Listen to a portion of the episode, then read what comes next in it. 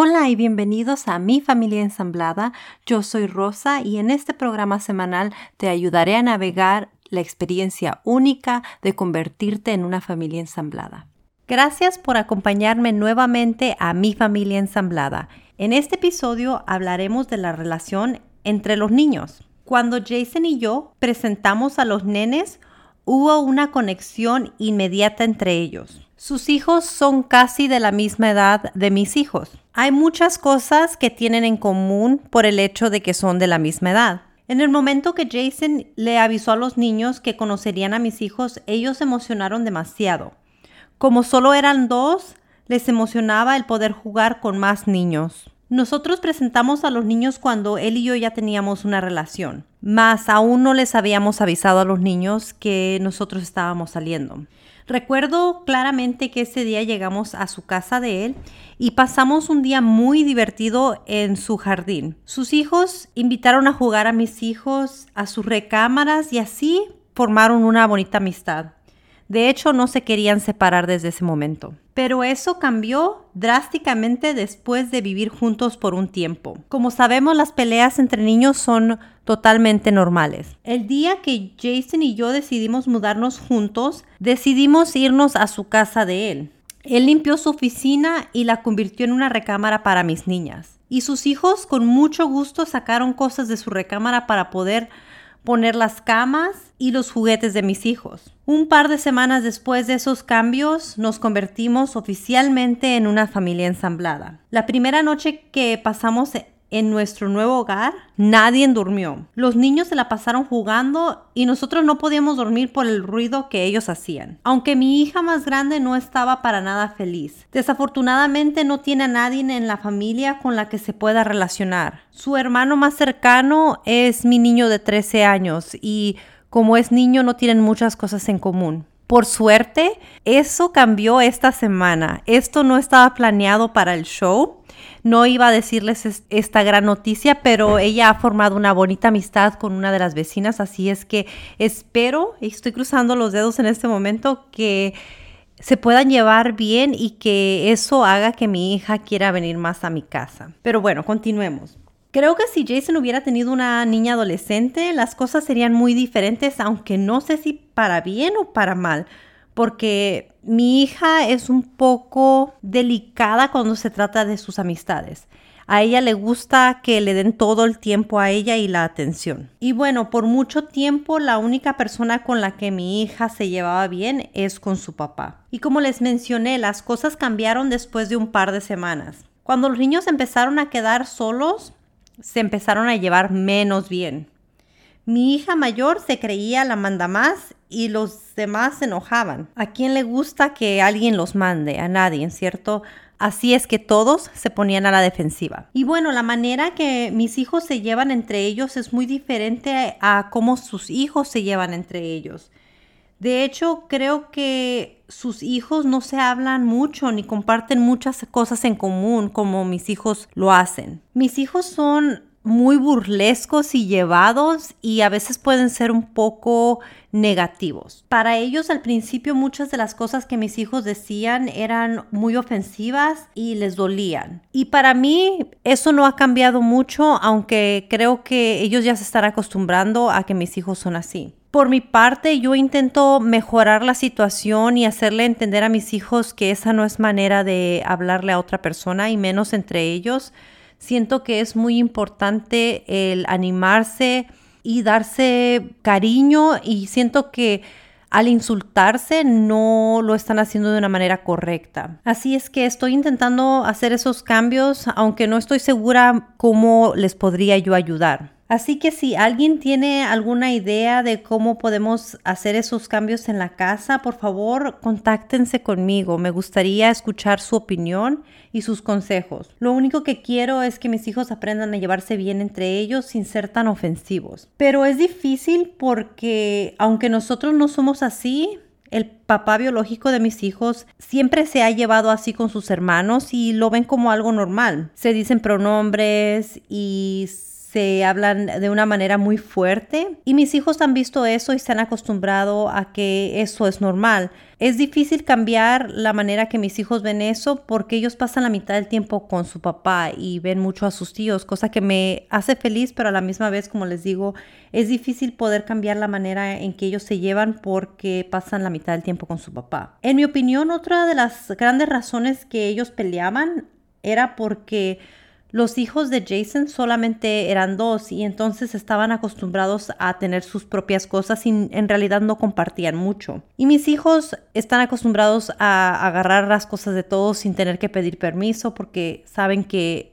todos se comparten. Así es que los hijos de él se enojaban porque ellos jugaban con sus juguetes. Eso ha cambiado demasiado porque hemos establecido una regla de que si juegas con los juguetes de alguien más, tienes que cuidarlos y pedir el permiso para que cuando tú tengas algo, alguien más también pida el permiso y no nada más agarren tus cosas. Así es que les estamos enseñando a respetar sus cosas más. Siento que para sus hijos fue un poco más difícil que para los míos cuando nos mudamos juntos porque de repente ya tenían que convivir con cinco niños más que en realidad no conocían demasiado siento que ellos pensaron que estaban siendo invadidos por desconocidos en realidad, porque hay que recordar que fuimos nosotros los que nos fuimos a vivir a su casa. Creo que una de las cosas que cambió para bien fue que anteriormente mis hijos casi no salían a jugar mucho por el miedo que ambos teníamos a que les sucediera algo y sus hijos tampoco salían mucho a jugar afuera. Ahora dejamos que los niños jueguen todo el tiempo afuera y de hecho los animamos a que salgan a jugar para afuera porque sentimos que es algo saludable para ellos. Pero el hecho de que son muchos nos da la tranquilidad de que se van a cuidar entre ellos.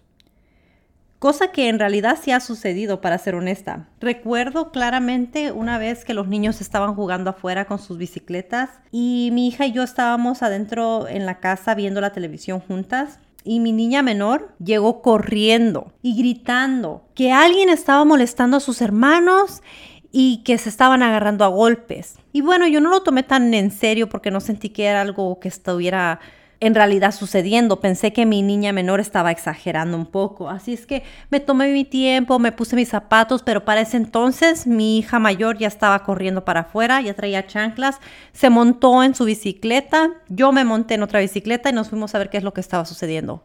Como a una cuadra de donde vivíamos estaba un grupo de niños en el piso y vi que mi hija llegó a ese grupo de niños y lo único que pude ver desde lejos fue que se quitó la chancla y les empezó a dar. Yo estaba totalmente confundida de lo que estaba sucediendo. Pero luego vi que dos niños se levantaron del piso y se fueron corriendo, súper asustados. Para eso ya llegué yo a donde estaban ellos y me empezaron a explicar lo que había sucedido. Pues uno de los niños tenía como 12 años, le quería robar la bicicleta a uno de los niños de él que el niño que tiene 10 años.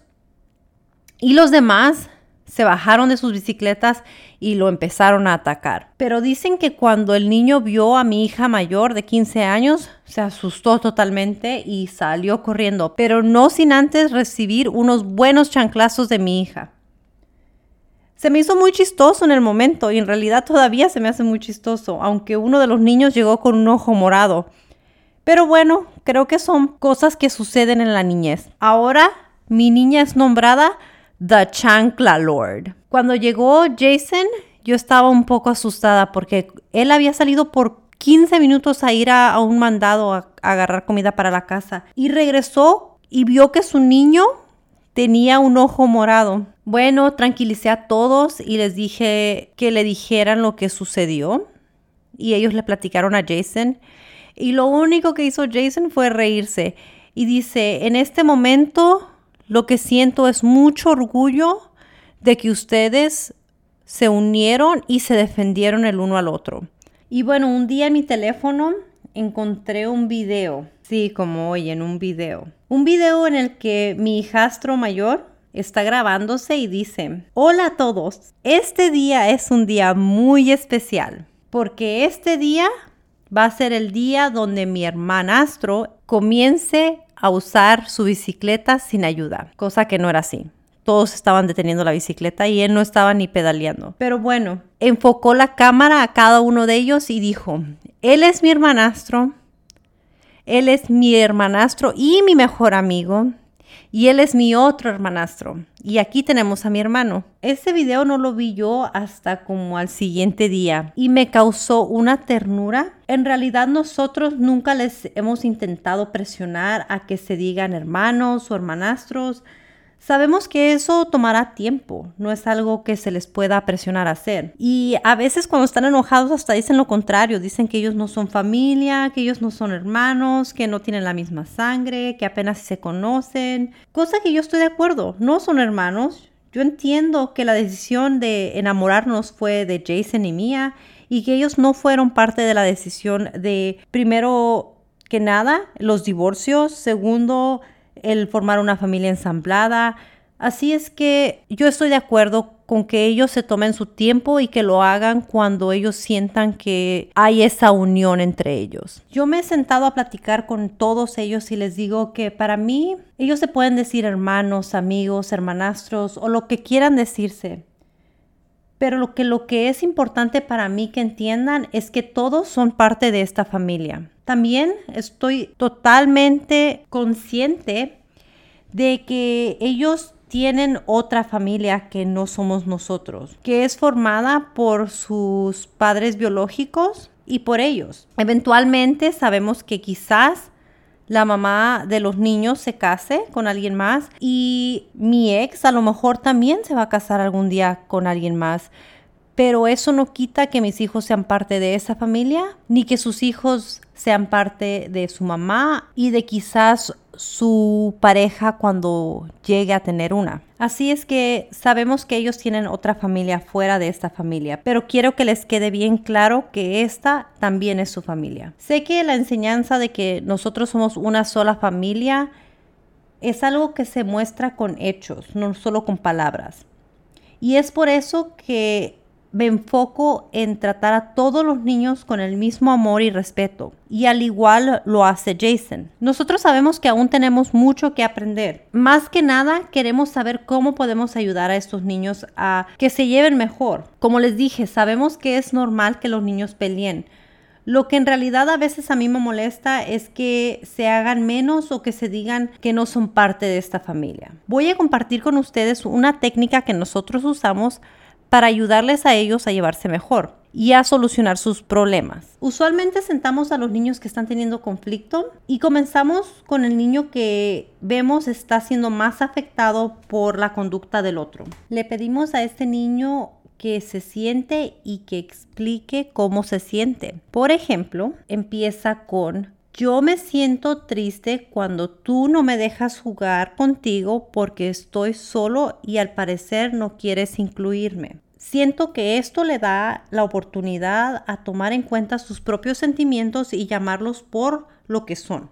Después de eso le toca al otro repetir lo que acaba de decir esa persona. Por ejemplo, lo que yo entendí lo que yo entendí que tú estás diciendo es que no te gusta que no te incluya porque te sientes triste. Esto no le da más que opción a escuchar a lo que el otro está diciendo, sin solo pensar en lo que tiene que responder. Siento que cuando solo están pensando qué responder y se ponen a la defensiva, no les da la oportunidad de analizar lo que el otro está diciendo o sintiendo. Después de eso, el otro niño dice, sí, eso es exactamente lo que dije. Y continúa el que acaba de repetir lo dicho. Por ejemplo, la razón por la que no te quiero incluir es porque es un juego de solo dos personas y ya somos dos, no necesitamos una tercera persona. Y así le da la oportunidad al otro a ver el punto de vista de ese niño y no solo asume que las cosas se están haciendo por una razón que a veces es equivocada. Y bueno, después de eso es cuando comenzamos a buscar una solución al problema y dejo que ellos me den soluciones que ellos piensen que podrían ayudar.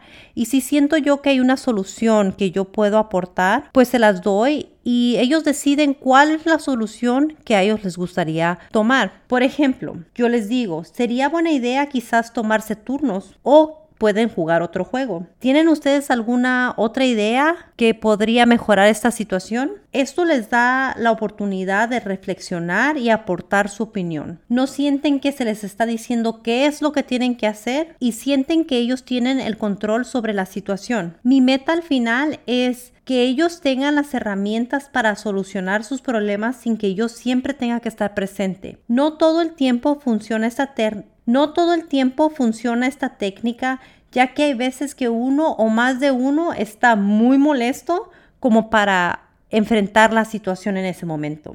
Y en este caso les pido que se tomen su tiempo, los separo y después cuando veo yo que es oportuno, lo siento y lo intentamos de nuevo. En realidad no me gusta darlo por olvidado porque en mi opinión eso solo da espacio a tener resentimientos y a que los problemas se engrandezcan. De nuevo, quiero recordarles que esto es lo que funciona para mi familia. No es algo que pudimos implementar de la noche a la mañana. Ni Jason ni yo ni los niños estábamos acostumbrados a estas técnicas, pero entre más las practicamos, mejor nos va. El detalle es no darte por vencido y ser paciente. Créanme, no funciona la primera.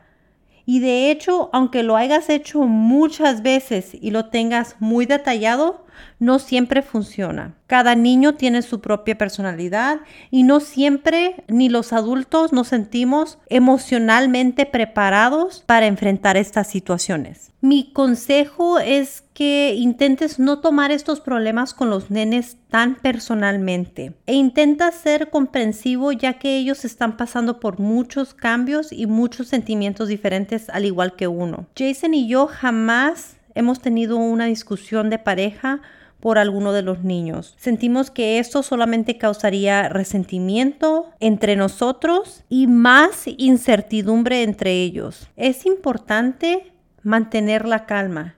Entre más les grites o más pelees con ellos, más se pondrán en tu contra y se convertirá en un problema entre ellos y tú. Y ya no serás la persona que facilite las herramientas, sino serás alguien que participe en el conflicto. Recuerda que ellos necesitan que tú les ayudes a resolver esos conflictos y no necesitan que tú los empeores o que les ayudes a empeorarlos. Creo que es difícil para todos adaptarnos a otros de la noche a la mañana, pero entre más tiempo pase, más fácil será ya que todos se irán conociendo un poquito más cada día. También ellos aprenderán cuáles son las cosas que te hacen a ti reaccionar. Así es que tienes que ser muy inteligente. Espero que estos tips te hayan ayudado. Y pues déjame saber si hay algún otro tema que te gustaría que toque en mi programa o qué es lo que te ayudaría a ti a que tu experiencia sea más fácil.